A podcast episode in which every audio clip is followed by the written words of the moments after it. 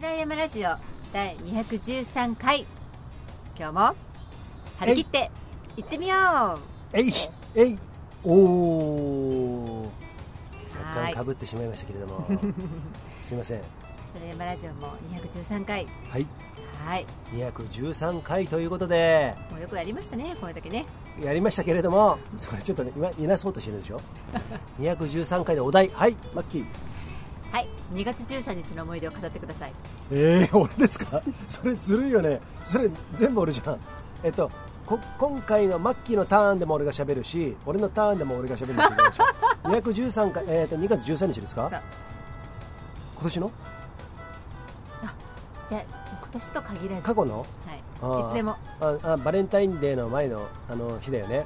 明日バレンタインデーどうなるのかな？そんな感じですね。あの子はチョコレートくれるのかな？適当やろう。まあそうですよね。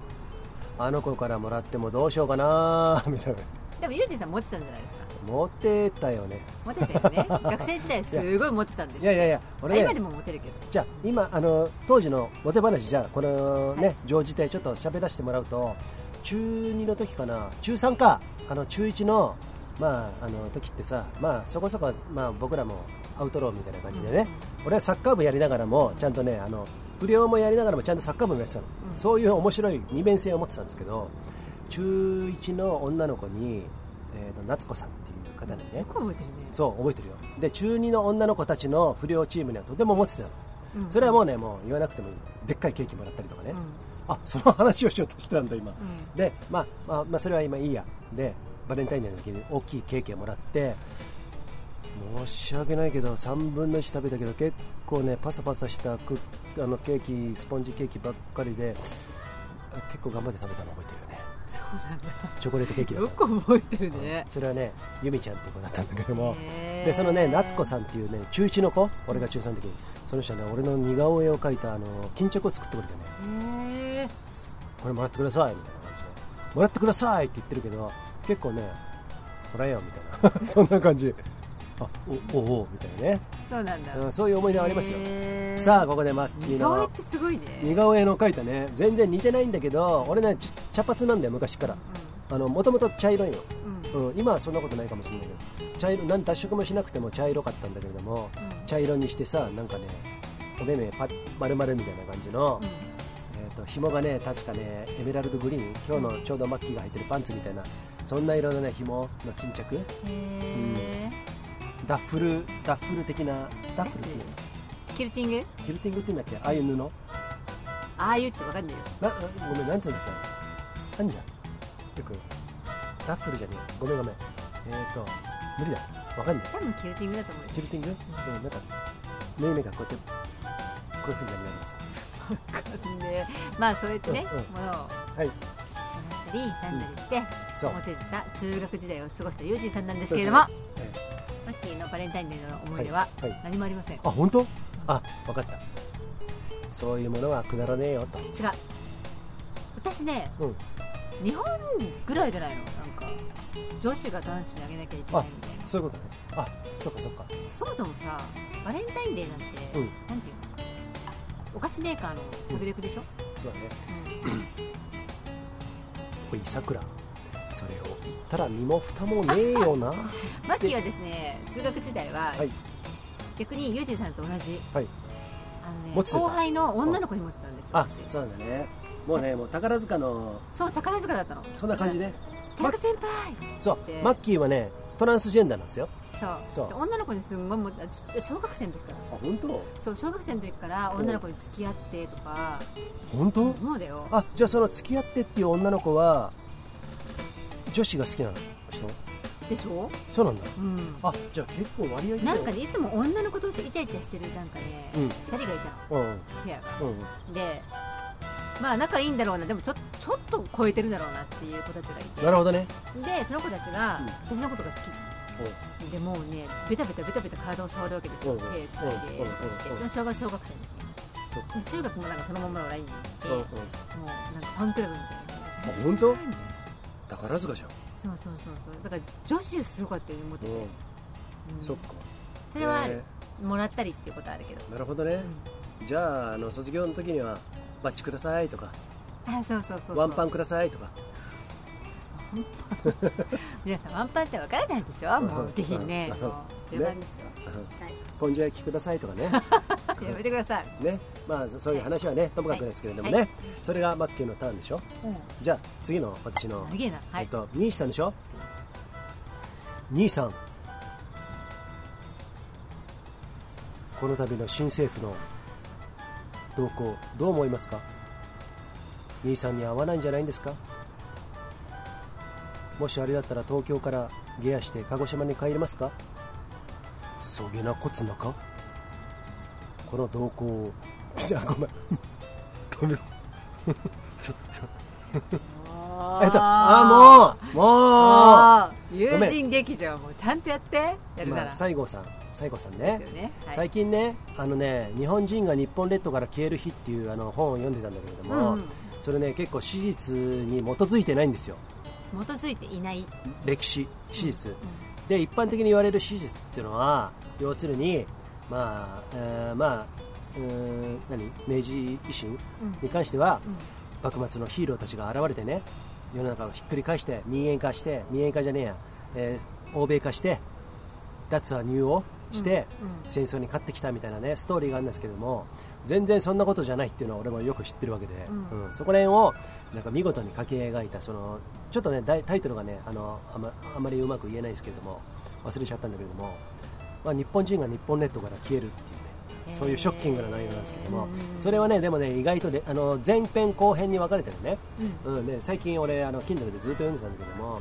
それがね意外とね自分の読んできたことあの学校で学んできたこと以外のこととなんていうのかなマッチする親和性があるっていうか、えうん、そういう視点で読むからじゃあどうすればいいみたいなことになって、なった時にその西南戦争でゲアしたね西郷さん。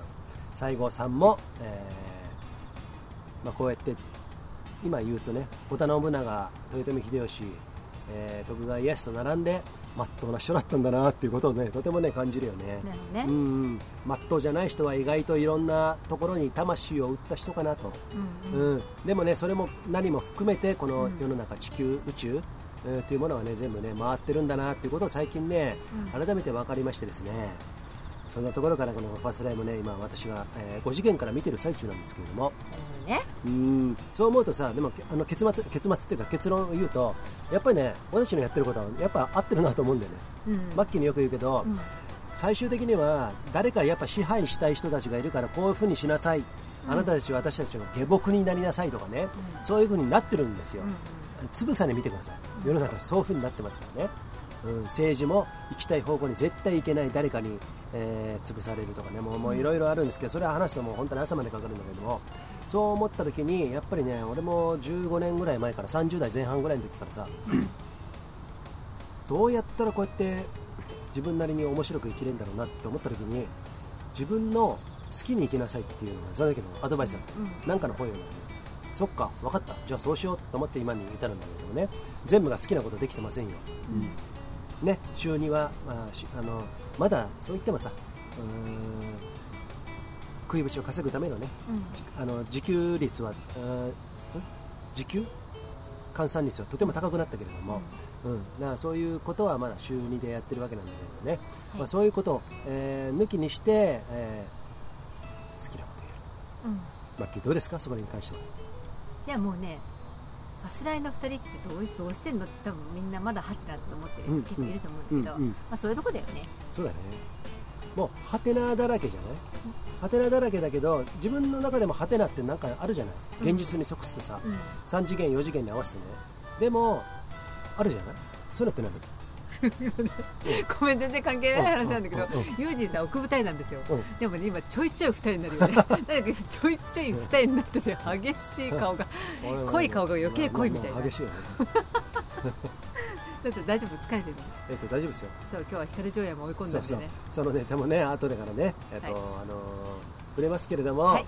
えーまあそんな感じでねやっぱりね好きに生きようっていうのは僕はとても大事にしてるテーマ。あのね好きに生きる自由に生きるってうん自分勝手じゃないんですよ。これだな第何回から書いてるすいません。忘れちゃったんだけど自分で言ってて。っていうかしょっちゅう言ってるだろ。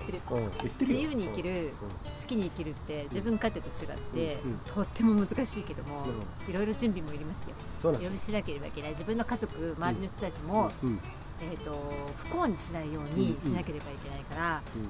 まあまあまあね。まあ一言にはね簡単には言えないですけどねね、それでマッキーをそういうふうにしてるマッキーを見てると2種類の自立をちゃんとやってるんですよね。2種類の自立っていうのは自分でまず立つ。自立？独り立ちの？自立ね。もう1種類が自分を律する。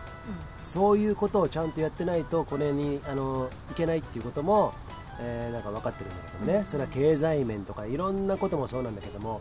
でもね実際はねそこね超越したところで、まあ、アイデアは必要なんだけれども、えっと、好きに生きるっていうことはまずね精神から解放しましょう皆さん。うん、うんうん。うん、そこから物理的なこと生活とかさ家族がいる方は家族とかそういうところにやっていこうっていうね、うんうん。そういうところあるかな。まあこの第213回からこのオープニングめっちゃ長くなりましたけれども。えーそんな感じでね今日もね、行ってみましょうか。行ってみ。よよよよよん。行ってみようかと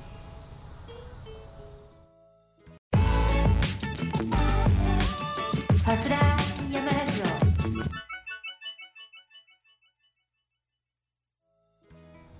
さあ、はい。マッキーの「つ」「つか」俺の洋華堂ね、オはい。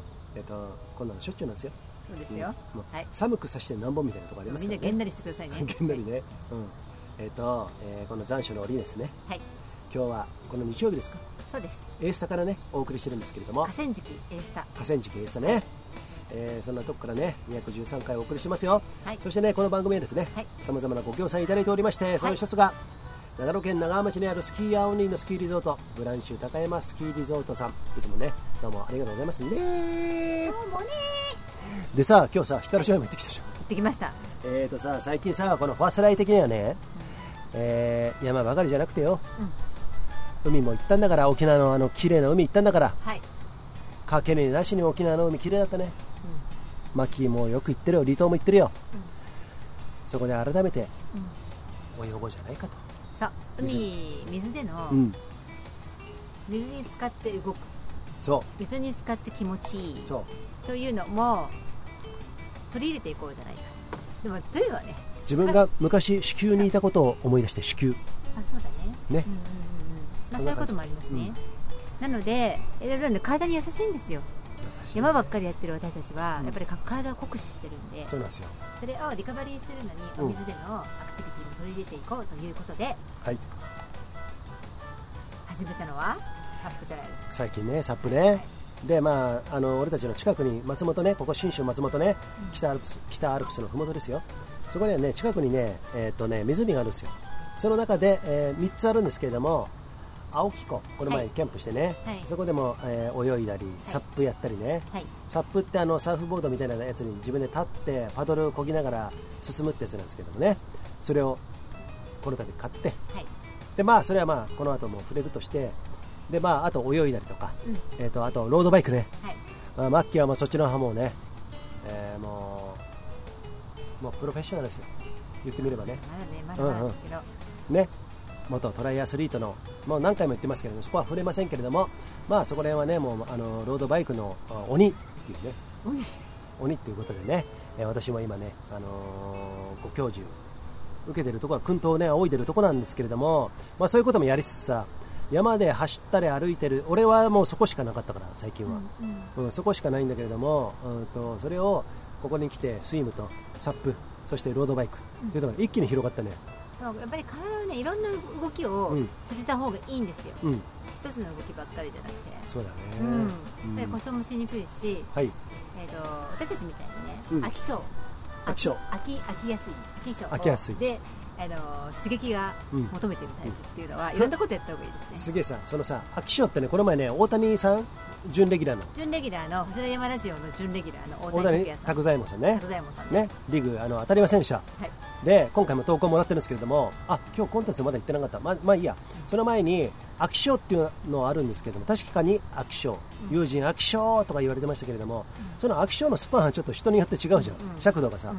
でもやるとこまでまあまあやるじゃん、うん。だから1日2日やってまあやめたっていうわけじゃないの。うん。ある程度はやるよね。だってこのファスライだってもう1年以上やってますよ、そう。うん、そういうとこありますから、うん。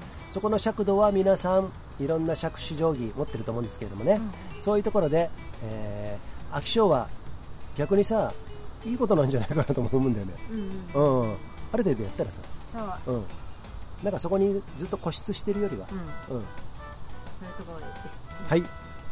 今日は。さあ今日のラインナップ。はい、えー、光城山長峰山一周。これはですね松本市にある、違う安曇野市にある里山なんですけれどもここに、えー、とちょっと走ってねはい。久しぶりに走ってきましたけれども、それと東高三元トビーさんパスライのヘビーリスナーの富永さんですね。はい。今、えー利尻島に行ってらっしゃいます。はい。であとは、えー、と小泉梢さん。そうですね。この番組の準レギュラー、KK ね。KK、えー KK さん。はい。とあとこれ紹介したくねえな。しょうがねえよね。今回もさね準レギュラーでね、しょうがねえな。大谷拓也。うん、この前は拓哉も大谷拓也とか呼び捨てちゃったよ今回はさ今回はベンジャミン大谷ですよ、ベンジャミン大谷っていうですね、うんうん。えー、宛名で来ましたけれども、うん。まあそれは。まあねその投稿参加ね。あとは、はい。ざわあーえーと男沢弘樹。男沢弘樹さん。はい。説明してください。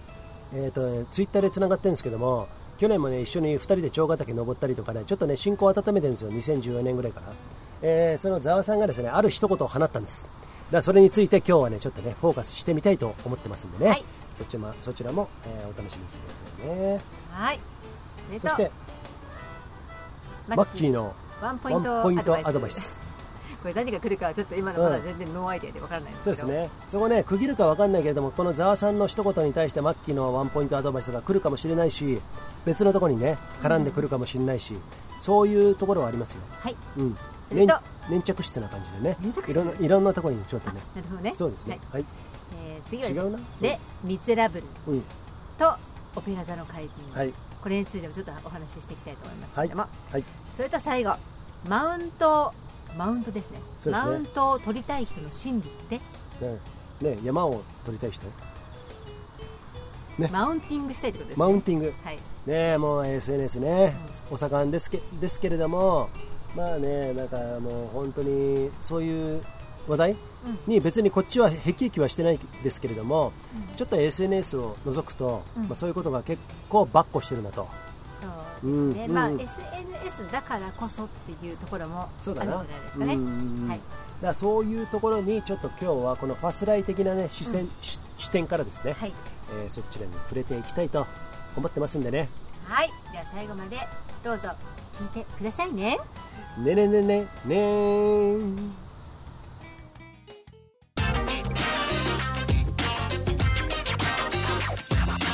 雲林です。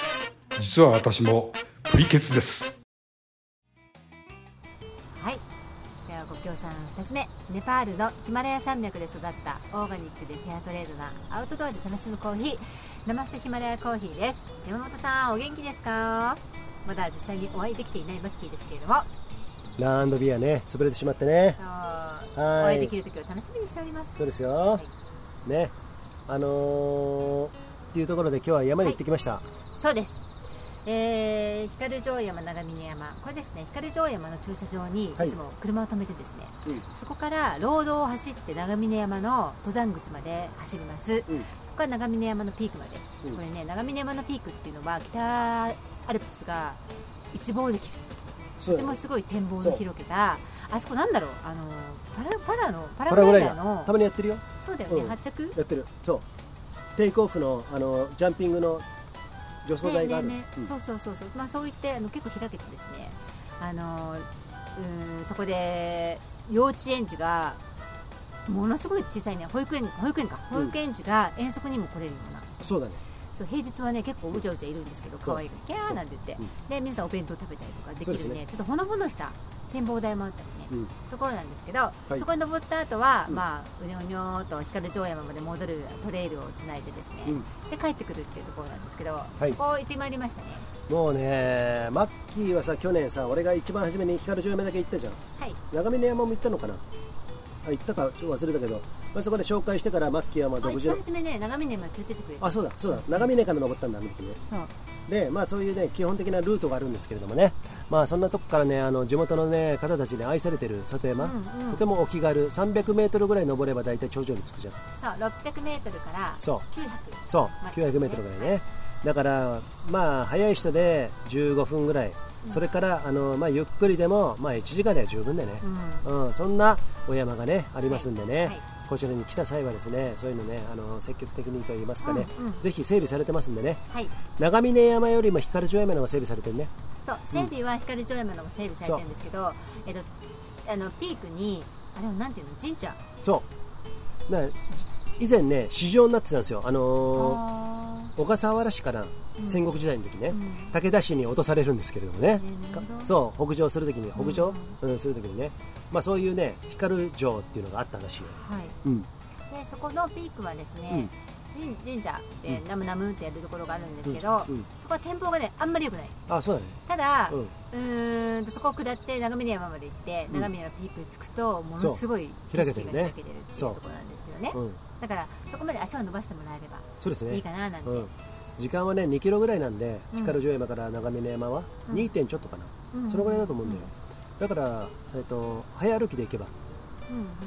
まあこのぐらいで着くんじゃないのかな。このぐらいとかこのぐらいかな。もうさ見えねえよっていうの嫌なんだけど。あもうごめん。ねまあそんなことでですね あのお気軽に行けるところなので、はい。ぜひぜひ行ってほしいですね。うーんとね幼稚園児まで登れるそうですころですからね。そうもう本当。はいもうあの紅の豚じゃないけれどね。昨日見ましたね。紅の豚紅の豚ジブリの。紅の豚ね、はい。豚じゃねえかよみたいなのあるんですけれどもおしっこ。ただの豚だってただやつだの豚だ。おしっこおしっこその辺でしなさいみたいなね。そんな幼稚園児もいっぱい来るんですけれども。で今日ねなんか嬉しいリスナーさんに会ったっていうね。でねえーっとこうバーって一通り走って、うん。最後光城山のパーキングに戻るときに、うんうん。光城山のピークあのところからガーって激下りするんです北回りコースね。北回りコースっていうのがあって、うんうん。えっとつづら折りのですね。そう。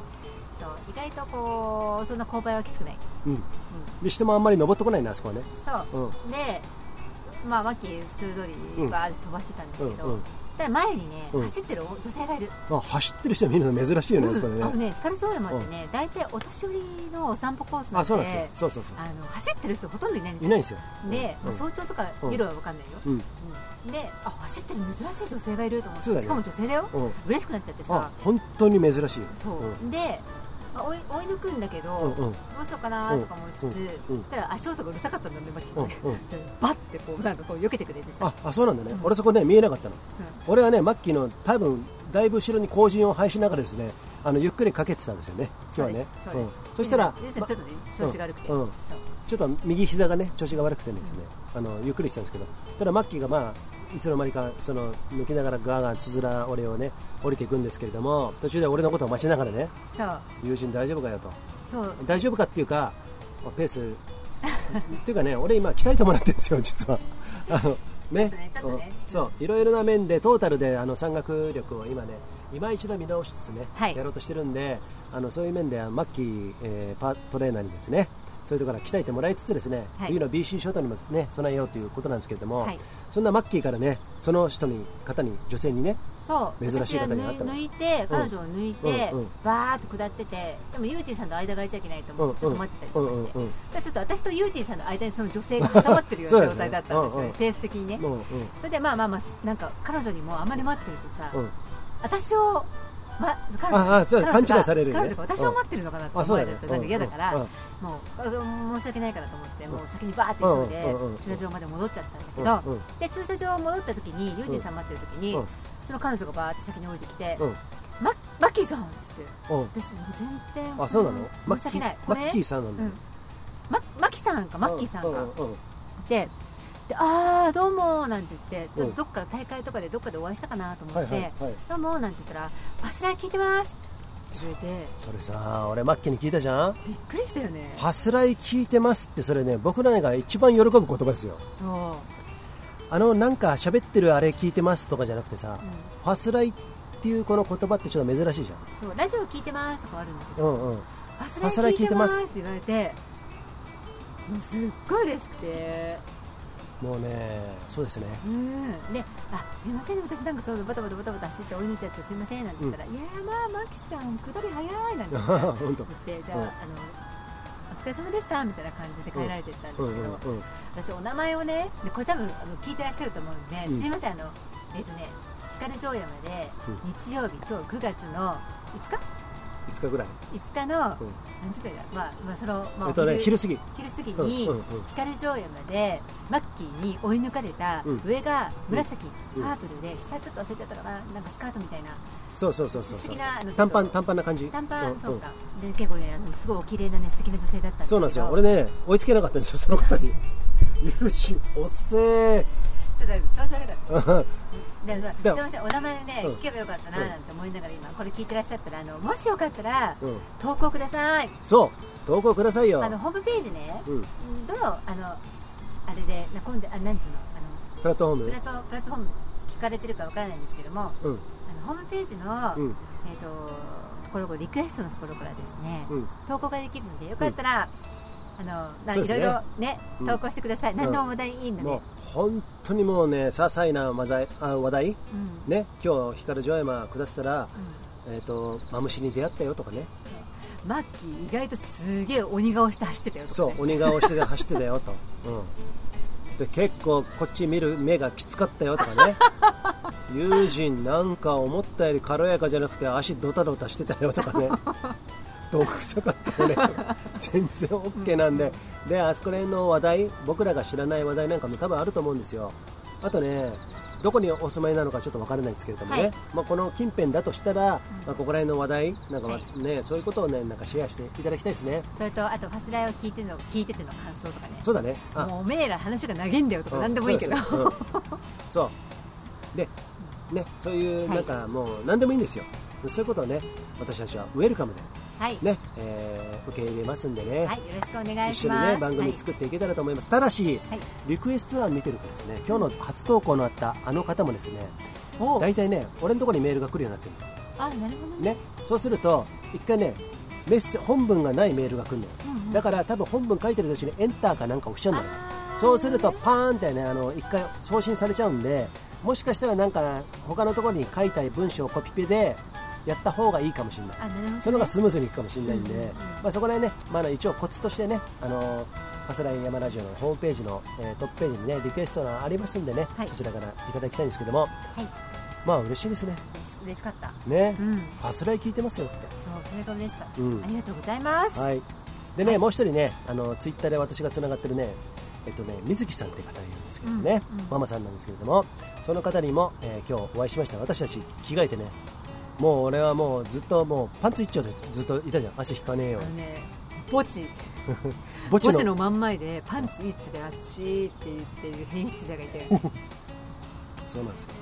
まあそんなところで、まあ、ちゃんと着替えてね、はい。えー、と行くかっていう時にその水木さんっていう方がね、はい。現れてねあの旦那さんがね多分安曇野在住だと思うんですよ。うんとても強い方でうん。トレイルランとかレースが、うん、でその奥さんだと思うんですけどもね、うん。でもさ力強い走りであの光城も登ってきましたんでね、うんうん。そういう方にも会いましたし、はい。あそこら辺はねここら辺に住む方が意外と集まってくる場所、そう。うん、でそういう里山と言いつつうん。光城山の登り、桜コースってあるんですけど、きついですよ。1キロで300アップするんで。そうなんですよそれをね今ね俺マッキーから宿題が来てるんですよね、はいそれを16分切りで走ればうん、走れる。16分切りで走れと。そう。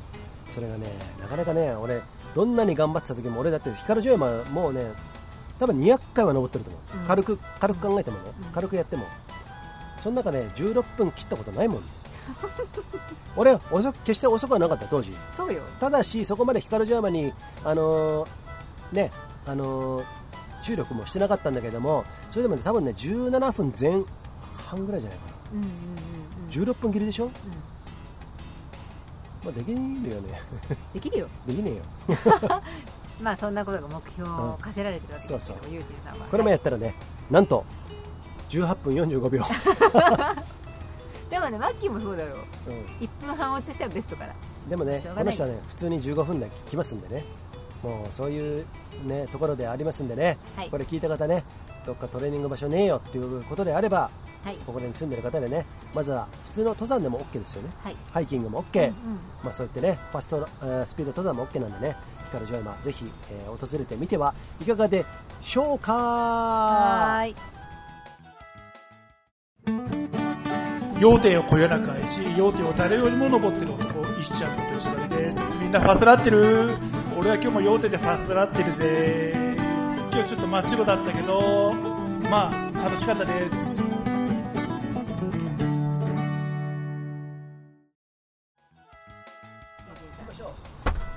で投稿を、えーご紹介したいと思いますけれどもまずはどなたからいきましょうか？さあじゃあここはですね、えーちょっとお待ちください。よその前にご協賛。言ってもらっていいですか？きよさん今日のこの。これですね。今あなたが履いているはい。リカバリーサンダルリグ。この間プレゼント企画で今もうね皆さんに届いてますね。それで、はい。無事届きましたよ。ありがとうございます。という投稿をあそうですね。Facebook でいただいたりとまあいろんなところにね、はい、あの書いてもらってますけれども、はい。よかったですね。はい。ありがとうございます栗原さん。皆さんに喜んでいただきましたはい、ということで、はい。今回はですねこのファスライヤマラジオのはい。ヘビーリスナーでもありますはい。超活発なそろそろ70になるよと70歳になるよというはい。チャーミーこと富永さん、はい。えーくれてますんでね今回は私がちょっと読みましょうか。はい。老眼でちょっとね見づらいんでね老眼鏡、えー沖縄の名護で買った名護のオンデーズで買ったはい。老眼鏡をかけながらちょっとね読まさせてもらいますよ。題名利尻島5日目。差出人富永さん。和志さんね。こんにちは。ユージンさん冒頭の柳場スキー場よく行きました。前回の番組ね。もう30年前のことですが踏切を越えて利尻島利尻島でいいのかな？利尻島？利尻島だよね、5日目の今朝は早朝カヤックでホッケを11匹釣りました。え。ホッケってあのでかい魚でしょ？よく開きでさ居酒屋で出てくるやつね、ねうん、あの長野にホッケさんっているんだけどね友達にね。まあそれはともかくですね。ペンションの食料調達係笑い。朝から雷と雨がわずかしか離れていない登山口で。今回の旅での2度目の登山は明日に延期しました車なら怖くないグレーチングは自転車の強敵ですね。滑るし幅の広いグレーチングはタイヤが挟まるし。友人さんの友達の藤川健さんは登山の装備で一番大切なものは体力と言ってました。それねその多分動画見たと思うんですよ。それ動画撮ったの俺なんですよ。そうそうそうそう。一巡りやってる時に彼がね俺一緒に常年同行したんですけども体力があれば余分な荷物持たなくても良い体力がないとあれもこれも持たないと怖いとなり重い荷物を持って体力ないから余計に大変だとありますね。これありがちですね。私は1日の利尻島登山はコースタイムより少し早かっただけの普通人ですのでそれなりの装備を持ちます。熊さんの話ですが人を襲う熊という本の中にヒグマは2.8人1年間に2.8人月のマグマは月のワグマ月のワグマは1年で92.1人で熊の生息数で発生率を試算するとヒグマは0.03件月のマグマは月のごめんもう月のさっきからさ月のマグマになってるけど。もうしょうがない。マグマで行こうか。月のワグマは92.1人。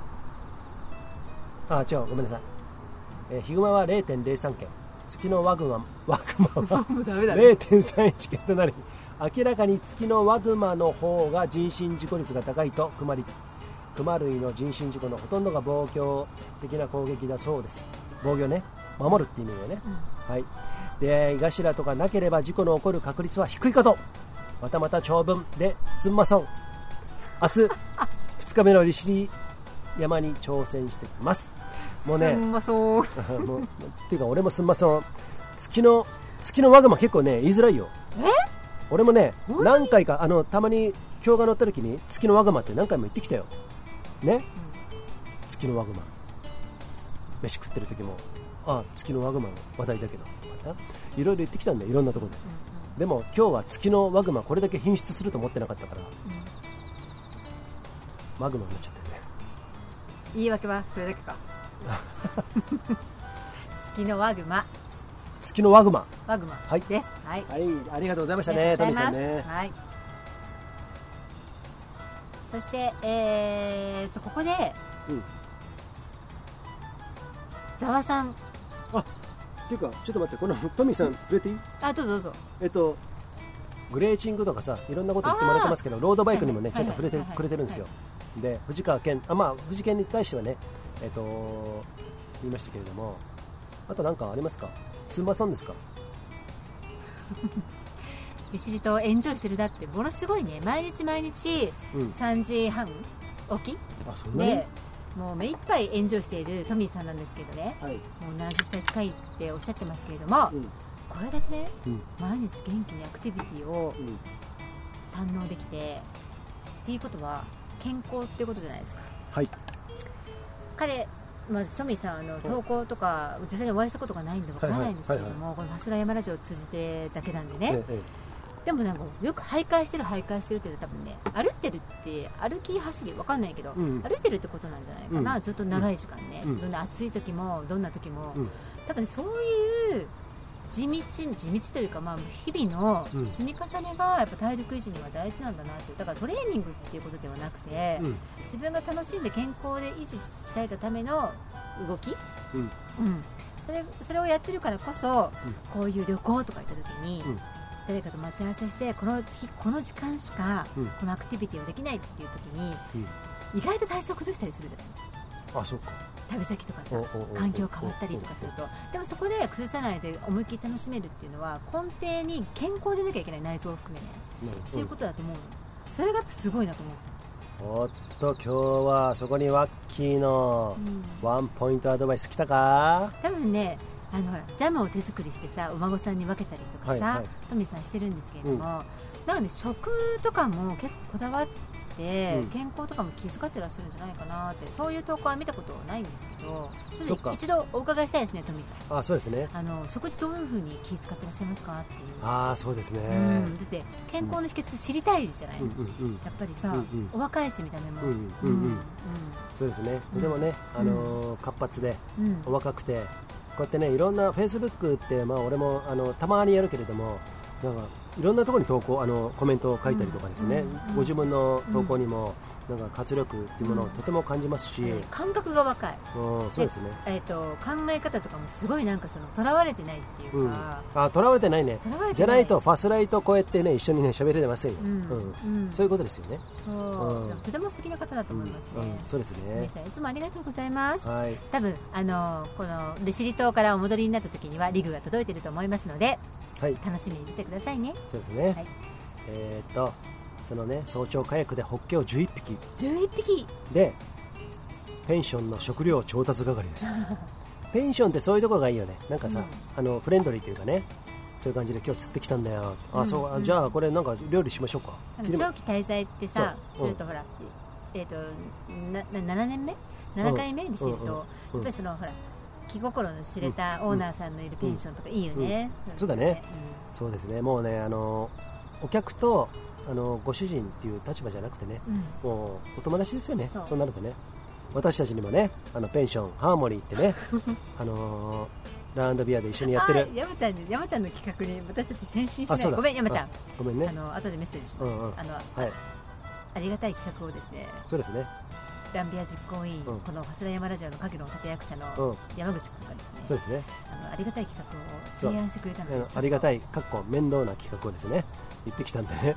ちょっとそれに対してはすぐに返答できないから後回し後回しということにね私はしてたんですけどもマッキーがここでちょっと触れてくれたんでね、そうよだって。まあまあそういうことで、うん、はい。もう俺の耳はねあの面倒くさいこと入ってこないようになってますんで本当に顕著だよね。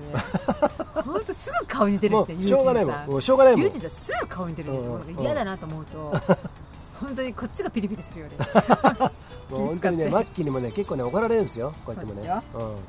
飛び蹴りあの高飛日本東レ日本一周中の高飛が飛び蹴りって言ってますけど、俺はね飛び蹴りこそされないけれどもねあのエアー飛び蹴りはしょっちゅうされてますよねまあそんなことはねはい。ともかくですね、はい。まあこのトミーさんねこの利尻島もう帰ってくるんじゃない？そろそろ。そうだね。7泊8日って言ってたでしょ、うんうんだから、えーこの総括した、えーコメントもいただきたいですしこのつ月のワグマとヒグマのね、はい。だから結局月のワグマの方が生息数が多いし、うん。多いのかな？ちょっとごめん。ここに書いてあるんですけども、まあ、そこであの事故も当然確率は上がってくるとうんいうことをね言っていただいてるんでね、まあ、そこら辺もねあのクマ、えーお互い不幸にならないようにそうですね。ね、はい。そこには僕らがあの自然に入っていく僕らがちょっと知恵をつけてですねそうです。やっていくこと、はい。そうすれば後でとっ捕まえてあの撃たれてどうのこうのとかね、うん。あの被害が出てどうのこうのっていうふうにはなれませんのでねはい。そういうふうになところでねやっていきたいなと思ってますけれども、はい。さあありがとうございました。ありがとうございました。ここでファスライヤマラジオね。名物のジングルいってみよう安曇野在住野市です。発想は自由だ。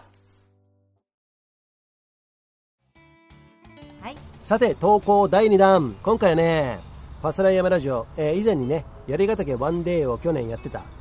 三俣から表銀座行って槍ヶ岳行って槍沢下って長ヶ岳登って三俣に下るっていうね、えーワンデーで私の推奨したコースをねやってもらった。KK こと小泉小杖、はい満を持して投稿してくれました、はいありがとうございます。私なんかどうやってやっていいか分かんないって言いながらですねいつもねメールくれるんですよ山に行くと。ゆうさん今日はこういう風に行ってきました。どこどこどこどこ行ってこういう風にやってきた。って言ったらそれをそのままくれよって話をしたんですけどそれをね言ったらですねくれたんですね。おーありがとこれはちょっとマッキーからちょっと読んでもらってもいいですか？はい。題名槍わしば黒部五郎岳、うん。初小屋泊でのんびり爆睡2デイ。ゆうさんマッキーさん意を決して投稿させていただきました。マッキーさんははじめまして。幽霊部員の梢です。かっこ笑い。よろしくお願いします、うん。改めて文を書くとなると悩みますね。私は先月27、28日ラジオでお話しされていたようにユウさん推奨のコースをワンデーではなく今回は 2day でなんと初ハットトリップしてきました。勤務以外では初小屋泊だったのでそこも楽しみだったんです。あそこね注釈挟むね。勤務以外ってことは、彼女は以前山越えで勤めてたんですよ。ああなるほどね。そうそうそう。はい、うんうんうんうん。こんなご時世なので、うん。参考決定した2日前でも空きがあり小屋はしっかりコロナ対策されていて快適に過ごすことができました、うん。2日間寝ていなかったので、うん。チェックイン後1時間、うん。夕食後11時間爆睡しました。寝すぎだろそれ。参考はというとすごいね、27日うん。新穂高のうん。鍋平駐車場うんうん。を深夜1時半スタート。うん、結構早いね。槍平からうん。槍ヶ岳、えー。それさごめん。マッキーこの前俺たちが行ったところね。なんだっけ？で西釜尾根ああなるほどね。そうそうそうそう。西川尾根からすごろく岳から三俣山荘まで行って鷲羽を眺めてうん。すごろく小屋へこの日は一日中眺望に恵まれうん。ポイントごとに吸い込まれそうな景色に立ち尽くして、立ち尽くしてはうん。写真動画撮影、うん。特にすごろく岳では目の前に広がる山々の稜線が、る稜線がうん。壮観でき壮観すぎてずっと1時間くらいかな眺めていました。多分ね彼女ねそれフェイスブックで今はあの背景のあれにしてんじゃないの？写真に。うんなるほど。うん。移動したくなくなっちゃって、うん。今思うと小屋の夕食最後にしてもらっておけばよかった、うん。かっこ笑い、うん。28日は朝4時半にスタート、うん。まずは前日登らなかった鷲羽岳登頂後10分くらいして晴れて、うん。今回一番見たかった鷲羽池を見渡すことができました。やはり私晴れ女かも。うん。そして次は千つなぎ目的で黒部五郎岳へ、うん黒部黒部五郎。小屋、うん。ごおうん。なんでもなこれ？ごめんね。黒部五郎黒部五郎。商社小屋でいいんじゃないの？小屋からはうん。どうせ登るならごめんなさいねすみません。どうせどうせ登るなら違う角度からの景色が見たいと稜線ルートを選択、うん。私的には正解でしたが、うん。稜線半ばあたりから笠雲が一つ二つ現れそれがどんどんどんどん大きくなって、おうおう。山頂ではかろうじて青空が。うん。設計を眺めながら小走りでカールを抜けうん。三俣蓮華岳へ着く頃には本降りにうん。山天敵中かよとノンストップで黙々と進むと。的中じゃね？はい。弓弓折岳うんうん。あたりでトレランスタイルの男性発見、うん。その後も一人加わり会話をしながらあっという間にうん。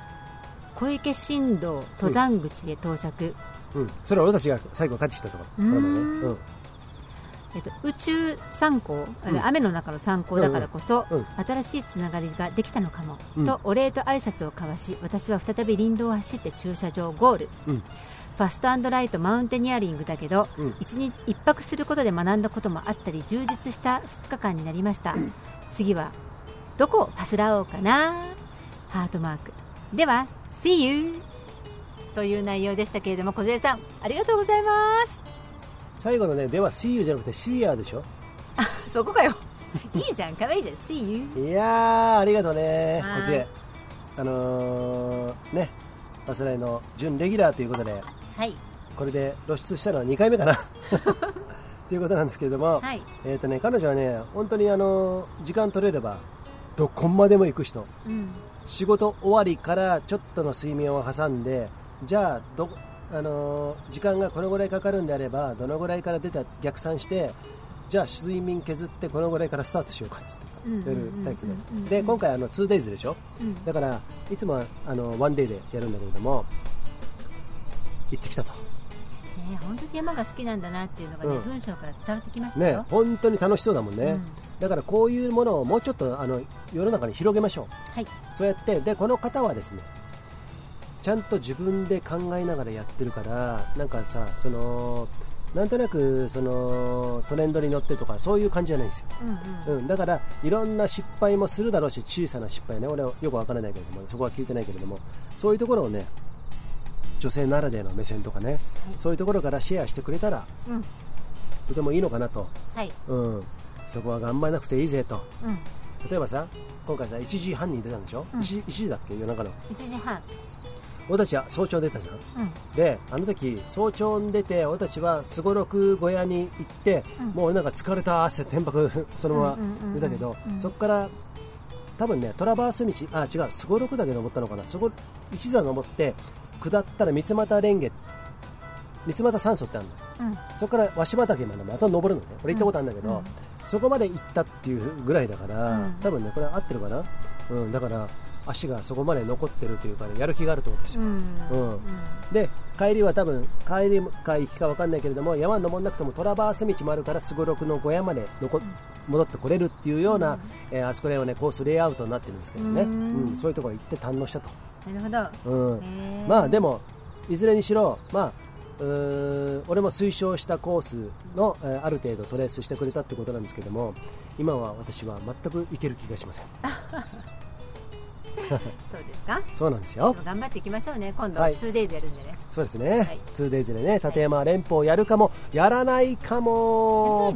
やあやるか、うん。あすいません。すげえ真顔で言われて今ちょっとびっくりしたんですけど、えーこういうことでね、えー小泉はい。小杉さんね、はい。あの本当にありがとう。あの臆せずですねこうやってねあの山へ行ってることをですね、シェアしていただいて。ないしはあの長野での暮らしね。彼女もあの移住なんですよ。移住してきたんで今ね多分ねどっちら長野県の地のあたりに住んでるんじゃないかな。ううん。んということで結構活発に山も登ってますんでね、はい。えーそういうところで、ね、ぜひシェアしてこのファスライね一緒に作っていこうじゃないですか。そうですね。小杉さん、よろしくお願いします、はい。またちょうだいね。さあ投稿第3弾、第3弾もうもうもうってもう出てしまいましたけれども、はい。ここは、えー、とマッキーにですね。あ。俺が言った方がいい？喋る？どうしよう？じゃあマッキー。えーあマッキーだな。えーと。OK はい。差出人ベンジャミン大谷。題名コーヒー届きました。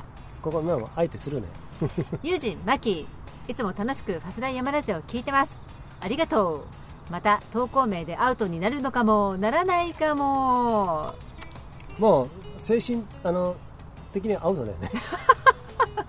私は朝風呂人間でゆったり時間をかけて入るので時間はだいたいあごめんくださいね。番組はうん。だいたい真っ裸真っ裸。ねで聞いてます。うん。丸出しマッパです。想像しないでねだって書くうん想像するじゃん。まずさこいつ。こいつだよね。こいつは。首根っこひっこあの掴んでね。もうお仕置きだよねお仕お置き尻だね、はい。あのが焼き打ちだねもうはい。野球打ちってあんま言わなくない、はい。さてこの番組はサンダルのリグも当たらないし、うん。靴下ももらえなかったし、うん。勝手に BC ショートのコーチに任命されるし、うん。全く何なんだ、うん。と書いてみましたがやりたいことをストレートにやって表現している人たちを見ている清々しさ。うん。これに勝るものはありません、うん。応援してますよ。というか、うん。元気を力を光をいただいてますうん。若い人たちにそのパワーが届くといいなと本気で思っていますし、私私自身も楽しく生きていきたいと思っています、うん。あー美味しいコーヒー豆ちゃんと届きましたよ、うん。ありがとうございます、うんうん。えーネパールのオーガニックコーヒーナマステヒマラヤ。痛風の山ちゃんのやつね、うん。笑い。うんうん。山本さんね。あのーネパねヒマラヤコーヒーの送ってくださっている山本さんは痛風だということですね。うんそうですね。痛風仲間ね、痛風仲間ですね、はい、先日フェイスブックで石川県のヨッシーからおうよしね。うんうん友達リクエストもらいました、うん。削除しときました。嘘です。うめんどくぜせえめんどくせえな。その返しが早いのもめんどくせえな。ちょっと ランドビアで会えなくて残念だったね。またどこかで会おうね。とお友達になりましたよ。白さん行こう。っと、うん。美味しい蕎麦屋情報嬉しいです。北門美味しかったよ。私が松本市内で好きなお店は、うん。てんてんてんてん。うん。長くなったからまた今度、ねえのかよ。もうさもうさ。これさちょっとどう？今くれよ。じゃあねバイバイ。ベンジャミン田中の友人大谷拓也。ベンジャミン田中ネタネタっていうのは私がねのネタなんですけどまあそれはともかくですね今回はですねすっごいあのフェイントとても見えやすいフェイントがそこかしくにあったんですけれども。はい。どうでした？マッキー的には、うん。もうマッパのとこねあ朝風呂？朝風呂でマッパで聞いてますっていうのをそこで終わらせればいいじゃん。うんうん。そのささらにさうん。ダメ出ししたいダメ何何つ丸出しマッパです。ね。想像しないでねもうそこまで書いちゃうとさ、うんうん。もうお仕置きだよね。もうなあれだねもうあの身ぐるみは剥がしてさ 今度さ写真撮ってやろうか。ねエースタで。ね。まあそういうねね。あのこのハスラ山ラジオの準レギュラーなね、うんうん。大谷拓也さん、うん。元うん。競歩の選手。そうだね。で競歩あの劇団員だったという経歴を持っているうん。ユニークな方なんですけれども、でお酒が大好酒が大好き。き痛風ですからね。痛風だよね、うん、痛風でしょ？はいうーんと。でまつげが異様に長くて歌舞伎顔。そう歌舞伎顔ね。もう指名手配してくださいこれ。あもうよく知ってんなマハマッキーあのもう指名手配ですよ、はい。うん。もう松本市内歩いてたら指名手配してただし意外と素早いんでそうも走うるの早い。身体能力とても高いですよ。あの人は捕まらないと思いますそう。よで、うん。そういうことなんですね、うん。BC ショートでも、うん。うん。あのカメラマンとして、うん。えー、と常年のそう。篠沢の BC ショートの撮影とかも2回ぐらい来ていただいててですね、そうそうそうそうあの身体能力本当高いんですよ、そうそうそう。で、漁船で走るっていうね、うん。山をね。そうそうそうまあいろいろあるんですけども、うん。そんなタクちゃんあの講師に任命してますんで、うん。ぜひこんなタクちゃんに教えてもらいたいっていう方はここの冬からこのシーズンから。あのぜひねね。やってもらいたいと思ってますんで、はい。BC ショートねそちらもお願いしたいんですけれどもいよいよねこんなね動き出して動 BC きショート。そうもう has been started な感じなんですけどもちょちょっとさっきのところに触れたいんだけども、はい。タクちゃんはねそういうところでね身体能力も高いしいろんなことを言えるんであのねけ経験な、知識。験豊富、うん。うん、そういうところからいつか8月にねこの苦言のあったフェイスブックでね山をなめるなおじさんとあの1対1の対決をちょっと見たいなと思ってまして漁産漁産のタクちゃんにと山をなめるなおじさん。なるほどね。タクちゃんはい。結構強いよ、そうだね、いろんなところでそういうのをあのディスカッションでやってきてえ漁産、えーそんなことで何かあったらどうする？そういう人は登んない方がいいと思います。とかね 普通に言うからね。結構やけになってんじゃねえのぐらいの感じなんだけどもまあそこでうんうんうん。だからそのぐらいのことがあるんであのそういうこともやってますんでね。はいはい、えーありがとうございます、たくちゃん、はい、はい、今度お仕置きだからね。お仕置きだね。はい。友人の娘のメグです。皆さん、バスらってる？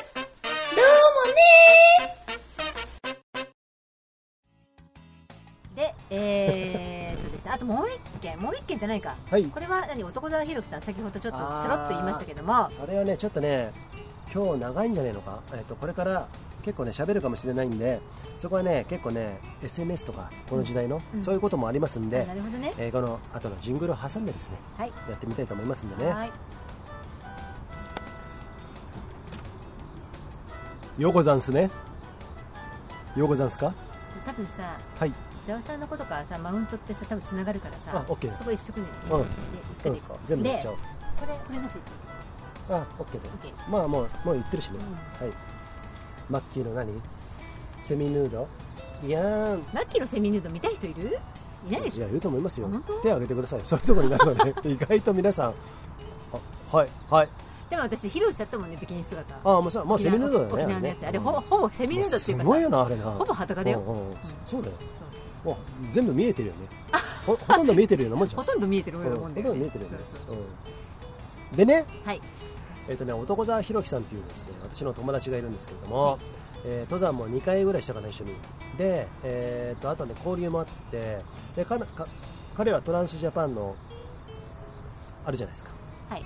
トランスジャパンアルプスレースですね。日本海から、えー日本アルプスを、えー横断してそして太平洋にゴールするっていうね、2014年に出てあ2014年は多分ね選考会でちょっと落選したのかな。で2016年完走2018年完走とかね2回完走してる方で今年も出たのかな。あ出たかもしれないもしかしたら。でも今年中止になったでしょ？なんかさあの写真が印象的私さよく知らないんだけど男沢さんね、うんうん。ちょっと名古屋で交流があっただけで、うんうんうんうん。あの傘さして歩いてるシーンの写真が印象そうそうそう的だったよねそういうこと。うん。元はプロボクサーでね。うん。そうそうそうそう。そうで今は雪国舞茸そうの、えー売ってるね、うん、中間管理職。それ以上かもしれないですけれどもね、はい。彼はね結構ね俺年も1個違いで、えっあそうとたまにしか会わないんだけれどもへそうやって2人で山登った時はいろんな話をしてで共通項がビール大好き。ーうん。で彼が、まあ、ファスライのことをさすごくさあのシェアしてくれるぐらいじゃん、うん。自分のブログでね、うんうんうん。ブログの、はい、そのブログの名前は？突っ込め突っ込めわーお ね、はい。一丁目一丁目わーおにねかっこつけてるんだと思うんですけども、はい。その彼のとツイッターでもつながってたのツイッターをねほとんど見ないんだけどたまたま見たら男沢弘樹のツイートがポンと載っててうん。2日ぐらい前かな。2020年4月5月あの時に俺も山に行っとけばよかった。うんうん4月5月って言ったら結構自粛ポリスがすんげえ暴れ出した時。そうだよ私がこっちねま松本にうん。引っ越してきたの5月だもん。そうだよね。あそうかそうか。ですごかったんだよ、うん。あの時、ん。本当にすごくてさその中で俺はとりあえずね北アルプスも登ってたんだけどもその時に結構いろいろ批判されたんですよ、うん。うん、ですんげえ俺もストレスかかって自由を制限されるととてもストレスのたかかるタイプなんでそういうところから、まあ、いろんなね、えー要因はあるんですけどもそういう時期でした。あの2ヶ月異様な時期ねでその時のことを言ってた時にでざわさんねそういう時にいけないから俺はなんか殻を破れないんだなとかいうことを言ってたの。うん。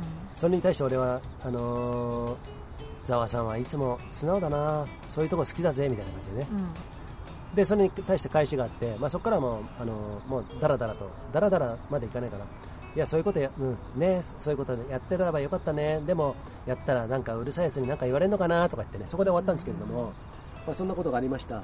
でそれってその今の世相をすごく反映してるなと。うん。うん。ザーさんみたいなさああいうさある程度認められた人。うん。で今も冬山ガンガンやってる人、うん。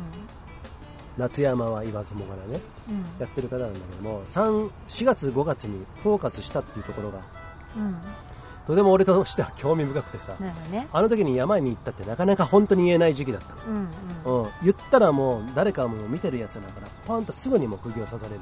とそれで公開処刑されるような感じあまあだよね公開処刑でね、一回首ガーンと落ちるみたいな感じなんだけども、まあ、そういうことをされた、まあ、俺はされた側なんだけども。でそういう立場から見るとなんかそういうその日本のこの監視社会世間様、うんうん。日本特有のねうん。それはいい部分もあると。うん。世間様があるから、えーなんか有事有事の際も強奪が起きないとかスーパーで強奪が起きないとかね、えっと社会と個人の間に世間があるからそういうものが抑制力となる場合もあるんだけれども、それが、えっと何かをやる際の足かせにもなると。うん。っていうことがだからまあ表裏一体だよね、うん。そういうことをざわさんは多分言ってるんだと思うんだけだけれどもね、うん。それがとてもすごく印象深くて深くてさ、今その話題を言ってるざわさんでいろいろ蘇るものがあったのがあるよね、うん。うん。マッキーはそそういうことに対してそんなざわさんもそうだしあの時の異様な感じ、うん私は東京にいたからね、うん。渦中にいたから、で、まあ、コロナ騒ぎがあって4月に本当は引っ越すのが5月1ヶ月ずれたんですけどいろんなことがあって、うん。まあ忙しいよね。そうそうとても忙しいし、うん。でも異様な時点時点、で。あそこで松本にいあの移住するのも結構大変だすごいよ。だってそのさなかにさ品川ナンバーがさうん。東京の品川ナンバーが松本にいてねうろうろしてるわけですよだからでもちょっとだから長野県在住ですステッカーを貼ってねいろいろうろうろしてたんですけど、ただやっぱりね移住仲間のね人が「マキさん埼玉からね移住された上田市にねあるご夫婦がいるんですけどマキさんこれやっぱステッカー貼らないとまずいかな。うちらもさずっと埼玉ナンバーだからいろいろ言われるんじゃないかと思ってねビクビクしてんだよねとか言って言っててねまあ、ステッカー1枚ぐらいパッと簡単に買えるし貼っとけばいいんじゃないですかねって。私はすぐナンバー変えちゃいますけど松本ナンバーにね、うん。変えまあ、変えましたけど、うん。それぐらいなんかね結構なんかピリピリピリしてる雰囲気だったよね、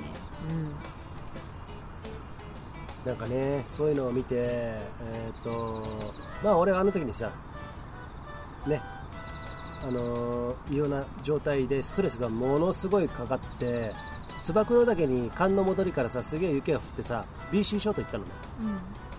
うん。で当時さん俺の山の先輩の当時さんと彼は普通の登山コースで行ってえちょっと待って今さ松本市に住んでる友人さんが山に登ることになんで批判されるの？おおいいとこですね。私東京人じゃん、うん。だからバイキンなんだよ。うん。バイキンがなんでこの山のところに田舎に来てね田舎でもないですよ松本だからね、はい。に来てうん。ばらまくんじゃねえよぐらい言われたの。うんなんとなくわかるのでも、うん。それもおかしいことだけどなんとなくわかるの、うんうん。うん東京から来てるから、うん。でもなんでさ松本に住んでて地元の山登るのに？そこは単純明快ですよ。あのそれによって何かあった際にいわゆる何かね？何かあった際に怪我した際にあの病院に担ぎ込まれてその人たちに迷惑を与える。医療ソース、うんっていうものに負担を与える。えでその時にさうん。病床がさ、うん。何足りなくってなんとかパニックとかうん。な,、なってないでしょまだ。えっとね俺はねあの友達にあのいるんですよ病院に勤めてるドクター、であの英子さんっていうあの奥さんうん。も病院に勤めてて病床は全然足りてたのね。うん。実際は。憶測の方はもう先行してたんだけれどもあそっかっていうことでかといってさ遭難したりするとその助けに来る人がさその人がコロナだったからどうのこうのとかっていろいろあったからさ、まあ、そういうのもあったんだけどもそこはじゃあ最悪あった場合はどうしだから要するに世間が言ってることは病院のお世話になった際に病院にの医療ソースに迷惑かけんなよと。資源があるんだぞ病院も。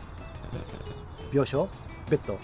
資源があるんだからそういうところにあえて山に行って怪我してリスクの高い山に行って怪我して病院のお世話になるようなことをするのはあなたはナウンセンスだっていうのが一番の。ちょっと待ってもうおかしくない？それさユージーさんがさ、うん。美しが原行っても言われたわけだからそれはねこれから喋るんだけどもおかしいよな。おかしくない？だから俺はもう笑っちゃったの。最初からずっと笑ってたのでそれを権威も言ってるし権威が言ってるのはその裏に分かってる人はうまくやってくださいって言葉も多分あると思うんだよ。ょ、うん。行間を読んでねっていうこともあると思うんだけどもそういうことに対してまあ俺の知ってる人もそうだけどざわさんともそんなこといっぱい喋ったんだけどもそういうことを言うじゃん。リスクは立体的に見ようぜって俺は思ってたのリスクは立体的に。あえてね俺言わなきゃもう気が済まない、うん、だからそこであの賢い人これあえて言うよ。うん。賢い俺も賢い人になれることはなれたの。なぜなら行っても何も言わなきゃいいから。山に行って通常通り山行って、黙ってればいいのあの下山して、うん。でもいつもみたいに常念岳の山頂から滑るようなことはやめたの。うん。なぜならそれは自分のリスクを山のリスクをある程度判断してうん。病院のお世話になることが本当にそれだけ資源があのないんであればそれはじゃあ控えようか。ねっていうことをやろうとしたんだけれどもそうしたらさ燕岳行って BC ショートで滑ってきたってことだったらまあいろいろ言われたよね、うん。ああまあ案の定そんなことかと思って。あなたたちは日常山も登ってないしこっちに長野に住んでるわけでもないし、えーじゃあたじゃあ東京の人だったら東京だったら、えー、と代々木公園を一周してるようなもんですよと。美しが原行ったりして。でつば九郎に関してはつば九郎に関してはそれは、えっと、リスクが高く見えるかもしれないけど俺にとってはリスクが全然高くないから。それはちゃんと見極めるのが自分の登山のセンスじゃん。そういうことをちゃんと識別してやる。なぜなら2019年に登山の仲間の西田ゆかりっていうのが死んでそのご主人と一緒にリスクに対してのことを1年間考えてきたんですよ。それも全部、あのー立体的って言ったらあれだけどデータを出して確率なんて出ないけど、うん確率みたいなことまで出してこうこうでリスクにの前にハザードがいくつかあるよっていうところまでやって俺講演会までしてるんですよ。4回。やった時にああリスクっていうのは登山のリスクっていうのは立体的に見なきゃいけないんだなっていうふうのをすんごく感じたの。ああこれやってよかったなっていうのが2019年でしょ。で2020年からコロナでしょ。2020年になったらリスクっていうのはもう一色たにも全部一あのなんつうの？全部同じ。どの山も。え？ちょっと待って去年やったこと何だったんだよと思って。俺が声高に言ったこと？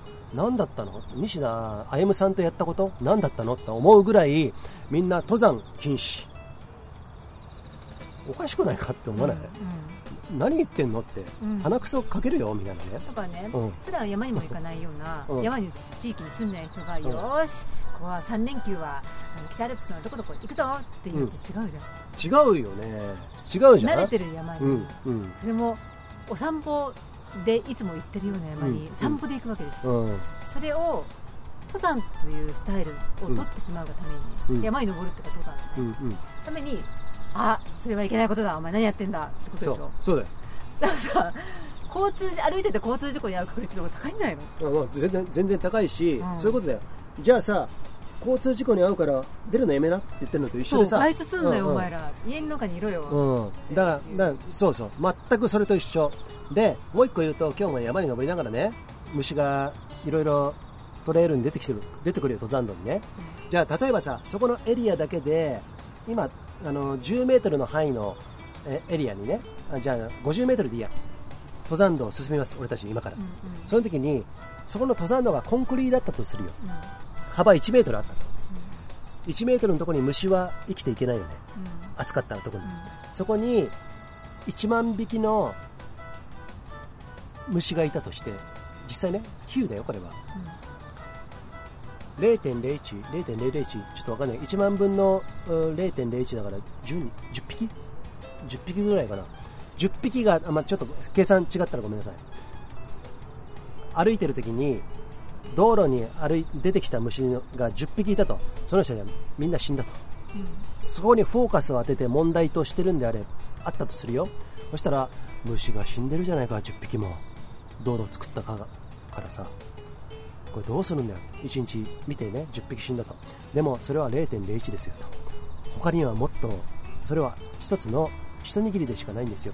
その道路に出てきた虫にフォーカスを当てて言ってるそれを全部のなんつうの？山全体にそうそうそうそう。虫を総称して言ってるようなそう。適用させようとしてるような乱暴なことにしか俺は聞こえなかったのね、だから美しで行くなんてさあんなのさ鼻歌行きながら行けるわけじゃん、うん。光る城山も言わずもがなですよ、つば九郎岳だって北アルプスだけれども別に普通に登ってれば夏山だったら全く OK、そこは BC ショートで行ったけれど俺はそれなりにキャリアもあるし一緒にパートナーもいる信頼できるパートナーもいるし危険なところは大体知ってる、そういうところでやったんだけどもそれを今みんなやめろっつってんのになんであなたはやるんだ？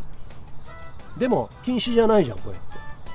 思うじゃん、そこであいつはダメだっていうレッテルをボーンと貼られてマウントされるっていうことをあの時ね久々にやられてさ。マウントが出たんですね。うん、マウントね。だからその人がうん。どういう経験を積んで、そこの山域にうん。どれだけの足を運んでどういうふうにねうん。リサーチしてうんでその行動を起こしたか、うん。あえてそれを起こしたかっていうことをうん。聞かずにねうん。ただその禁自粛だって言われてんだろうっていう乱暴にさ言うってことってさ逆に恥ずかしくないかなって私は思うんだよね、うん、俺だったらもうもうサブイボだよね。立つよね、うん。気持ち悪いって思っちゃうから。ら個人的にね、うん。うん。そう思うんだったら個人的にユージンさんのメッセンジャーでも何でもいいよメールでもいい、うんうんああの時行かれてましたけど、うん。どういう状況でどういう心心境で行かれたんですか、ね。って聞かれ、聞くんだといい。うん。それでゆうゆうじさんが、うん。なんめちゃくちゃなことよねうんうるせえな俺の勝手だろみたいなさ絶対言わないよ、うん。言わないけどそういうことを言う人だったら分かるのよ文句言うの、うんだけどそういうの聞けばさ、あ実はねこうこうでこうでねってなったら、うん。うん。分かり合えるところを、うん。それがディスカッションじゃん、うん。それをしないでさあたかもさ、うんへいみんな聞いてるか？俺は正しいことこれから言うぜ。こいつはさ間違ってるよな、うんうん。俺が正しいだろ、うんっていうことを主張がしたいがために言うんだけじゃないの、うんどっちかっていうとそうじゃない？そうだよね。って私は思っちゃうんだよね。だっていやそうだよ。だって俺には伝わってこないし、あの直言もしてこないしね？うん。言ってるじゃん？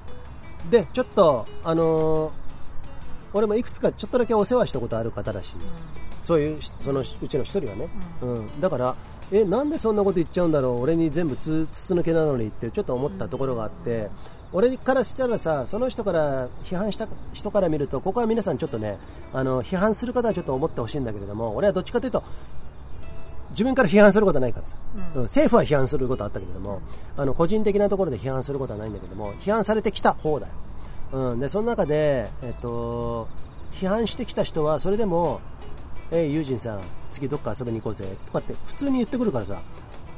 例えばねそれ俺って俺から見ると批判された、ね、陰口言われた側から見るとえちょっと待ってくれよ。この前ピストル豆鉄砲撃ってきたじゃん俺に。鉄砲撃ってきたじゃん?豆鉄砲だけどね。うん。いたあの当たっても痛くないんだけどもそんなものを撃ってきて一緒に遊ぼうってどういう神経してんの?って。俺もうあなたは無理だから。って俺は言っちゃうからね、ごめんなさい。あなたのことはもう相手にしてませんから、グッバイ、そんな感じだよ。それでも普通の当たり前じゃんそんなのさ。当たり前だよね。当たり前でしょ。気持ち悪いじゃん。でさそういうことがさいろいろ事例があるんだよ。俺の友達のねあの今 UTMB 行ったかな、えー、かおりちゃんっているんだけども。その方と去年会った時に彼女はあのー岐阜一周かな？なんかなんか一周やったの？ねえスワスワイチじゃないや。なんだっけ？ビワイチビアビアビア湖一周か、ううんんなんかやった時にそれも6月かな？5月かな？ちょっとあのさっきのざわさんの言った男沢さんの言ったね。4月5月からち5月ょっと外れてるの。5月からあ6月あたり？うん、ちょっと外れてるのね、で、まあ、だいぶ落ち着いた頃にやったんだけどそれでも彼女ぐらいの名声になるとさあのいろんなところからオフィシャルでいろいろ言われてうんそこでいろいろ分かったんですってよね、うん。ああこの人は本当に世間しか気にかかってないんだな、うんうんうん。本当にここでやることに対してとか私のい言葉あのやる意思表示とか、そういうことじゃなくて本当に世間にしかなんかへつらってないんだなっていう人がうんうんうん。意外と大物に見える人でもいっぱいだと。リトマス試験紙でそこで反応してしまったっていうことを俺白馬で会ったのね。あの会いに行ったのね彼女が3人で来てたんで俺1人で登ってさ会った時に庭香織さんね。そう そうそうそう、で喋ってその時にそんなことを言ってそうだよなと。でユージンさんの投稿を見て私も俺の5月とかあ4月か4月の投稿を見て私もそう思うよっつって。すんげえあの意気投合してそうだよなと。お互い頑張ろうぜみたいな感じで。やった時にもう一個ね一つ面白い話があったんだけどもその時にとても批判してきた人が。庭香織さんを批判してきた男性ね。男性がいるのね、その人がそのアルプスで会ったんだってその時俺と会ってたあの白馬で会った前に。うん前に遭遇したな香織さんが。そうそう。の実の張本人のそうそうそうそう。悪口を言った男と。何人かいるうちの一人ね、うん。それはあのあの、まあ、そのいわゆるオフィシャルあの有名な方ではないまあまあ、いわゆる一般的な方なんだけども、そしたらすんごい親近感を持って動画撮らせてもらもらっていいですか？って近寄ってきて気持ち悪いと思ったらしいよね、本うん、えなんでこんなフレンドリーに来るの？あの人あなたあの時のあの人でしょ？って言ったけどなんかどうもこんにちはっつってね動画撮らせてもらっていいですか？でなんなら一緒に写真もみたいなそんな感じだったからふざけんなよねって思いっきりしたよ。ちょっと待って、うん。そういう感覚のその人もそういう感覚でしょ、うんうんあなたが言ったささっきさ批判されたのに、いろんなことであなたのことを悪口を言ったのにあそうだな。ユージさね。こっち来るんだったら俺と遊んでくれよってうん。言う、平気で言えるってそれはさ間接的なんだけどね。でもそういうことじゃん。そういうことじゃん。タイプだよね。うん、そうだよ。何なのって思うよね。うん。どういうことなんだろう、お前は俺に喧嘩売ってきたんだろ、うん。ね喧嘩売ってきたのになんか今日は仲良く飲みましょうよって。それ何よって。すんげえ気持ち悪くてさ、うん。あのもうそういう人は俺もう本当にもうさよなら、うん、本当さよならで、あのーさよならは当たり前なんだけれどもどういう神経してるのか全く分かんないよね、ううん。んで自分で何かやってみろよって思うよね、うん。うん、なんか自分であの旗立ててでも何でもいいよ。活動でもいいよ。なんかチャレンジでもいいから。自分でやってみて。それに対してなんか人と違ったことちょっとやってみて。それに対して意見がいろいろ来るかもしれないから。そういうところでいろんなことをちょっと学んでみたらって思うよね、風向きとかさ。そういうこと。を、うん。そういうふうにしないと分かんないよね、なんかね。何々をやったから俺は偉いんだっていうのはなんかそこが透けて見えてくるようでとても気持ち悪くて。そういう面でいくとそこのさっき言ったねざわさんっていうのはすごいことやってるし、男沢ひろきさんね。お男さんひろきね、まあもう広島にそう転広島に勤されてし、まった。ん。ですけれども、で彼なんかさで冬山もさなんかさあのスキーはなんかなかなかうまくいかなくて。冬山を愚直にねあの、自分で自分の足でワンデーやったりとかいろいろやってるんだけども、それをね赤裸々に投稿して、まあ、彼も立場があるから。あの一階のサラリーマンであるからさ、役職は分かんないよ、ううんんまあ、それなりの役職だと思うんだけども、うん。そういうところの立場があるからなかなか全部は言えないけれどもかもしれないけれども俺はとてもねあのざわさん好きなんだよね、うんあのそういうところ、さっき言ったようなところも含めてね、ううん。だからなんか、うーん、そうだな、立場があれば、立場なりの表現方法ってあるしさ、うんうん。うん。そう。であの語らないことうんもうん、表現方法。あそうだね。そ、れあのサイレントマジョリティと違うよ。あそうだよ、それとは違くて、うんうんうん。あのあえてこのジングルでもね、うん。おなじみのうん、「トリップ」ってことで梅ちゃん。えーっと、梅田さん。そうだね、もうそうじゃない、うん。ねとても経験豊富でとても、うん。なんていうのかな寛容そうだね、な方っていうのはあえてうん、言わないよね、あのね、そうなんだよ、もう十何年付き合いあるけれども、俺がこんなさ、新しいことをやってさ、うん。そんなの無粋だぜって言われるよ、粋じゃねえよって言われるかも、言ってもおかしくないんだけれども、ゆうさん、ゆうさんつってさ、うん。俺のことは友人って言ってくれて全然いいんだけど、一時の人はユウさんってあえて言ってくれるらしくてさ、年上の方でもそれはもう本当恐縮なんですけども、あーそう言ってもさ俺に教育したいところもいっぱいあると思うんだけれども、ただ上から目線でマウント取りに来るから全くしないよね、そうすごい気持ちのいい方がうん、一緒に登ったじゃん俺たちガッサン、ううんん、登ったじゃん。だからなんかそういう人たちはやっぱ本物だなと思うよね。そう。うん。梅ちゃんもそうだし、うんうん。私も梅ちゃんのとこ行ってね、うんうん。すごいなんかすいませんねそんなね若輩者うん。えっと熊組さん熊谷久美子さん。もそうね。すごい気持ちのいい方、そうですよ。うん。ん。だからそういうところ？ジェットさんもそうそう北海道のね。うん。うんだからなんかさそういう経験豊富な方でなんか釈迦に説法じゃなくてマウント取りに来ないような人っていうのは大体見ててわかるし、とてもかっこいい生き方してるようん、そうだよね。で余裕があるよね、余裕そう、うん、余裕がある。余裕がある。なぜなら自分たちでやってるから。あの人関係なくて自分たちでやるべきことをちゃんとやってるから、うん。人がどう人と比べることをあまり自分のあその中にあの常識、うん。あのうん重要じゃないじゃん。さしてさ、うん、だからそういうふうにありたいなっていうのを、うん。いろんな方と接触するにつれですね。そうですね。だからそういうものをこれねバントリップね、はい。今ちょっと中断してますけれども、はい。バントリップを再開できた際にはですね、はい。また仲間に会いに行ってそうですね。深めてですね、はい。気持ちのいいあの環境を築いていきたいですね。なんならそこに会いに行く間に海があるならバタフライで行くよあじゃあ自由形ね。一歩譲ってね。自由形。じゃあ分かった。3 8キロ泳げるようにしろよ。えー、ちょっと。これ3 8キロでアイアンマンのスイムの距離なんですよ。あそうなんですね。はい、えそー、っれ泳げてから言えよ。と泳げ友人君ねそんな感じになると思うんですけど、はい。もまうちょっと、あのあもういいですか、はい。この辺で今日はね、いこの辺でね。はい。えっ、とはい。お後はないけどお後がよろしいようで。はい。はい。それではここでジングル行ってみよう。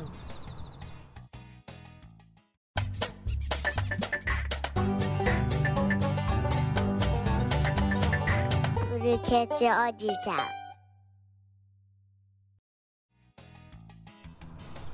行ってみた。はい、ファスラヤマラジオ第213回。もうですね、エースター日が暮れてきましたよ、ユージンさん。そうですよ。ユージンさん、あなたの酔いも、はい酔いも、はい。はい、結構回ってきたはい。顔、お顔をしてらっしゃいますのあで、そうですね。はい、マキはここで打ち切りたいと思います。は はい、えーじゃあ今日初めて聞いた方もですね、はい。えー、奥節ですね。い、マサライヤマラジオのホームページ、えーのトップ画面からですね、はい、えーリクエスト欄っていうのがありますんでそこから番組に対する要望とかこんなことやったとか、うんうんうんうん。ね、あのご意見とかね、はい。そういうのありましたらはい。臆せずにはい。やっていただきたいですね。おちょっと皆さんねここで一つねはい、私たちサップ始めるじゃないですか。はい、はい、で皆さんあの伝説のはい。熟女合宿覚えてらっしゃいますか？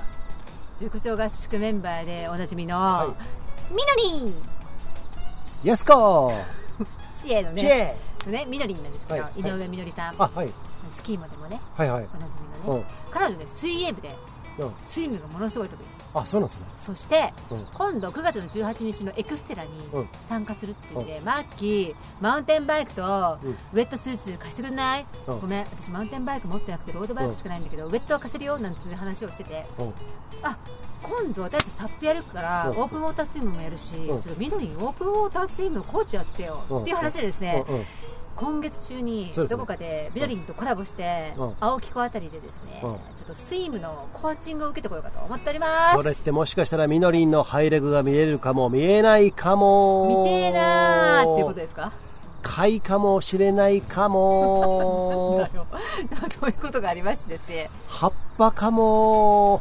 ごめんなさい。貝じゃないの？あ貝あ貝ね。葉っぱはないよね。葉っぱ。でも無理か、うん、ということでですねあのみなりん聞いてるちょっとまだスケジュールちゃんとフィックスできてないんですけど、やりましょうね必ずね。そうですね。はいお願いします、はい湖でね、はい。えー淡水でね、はい。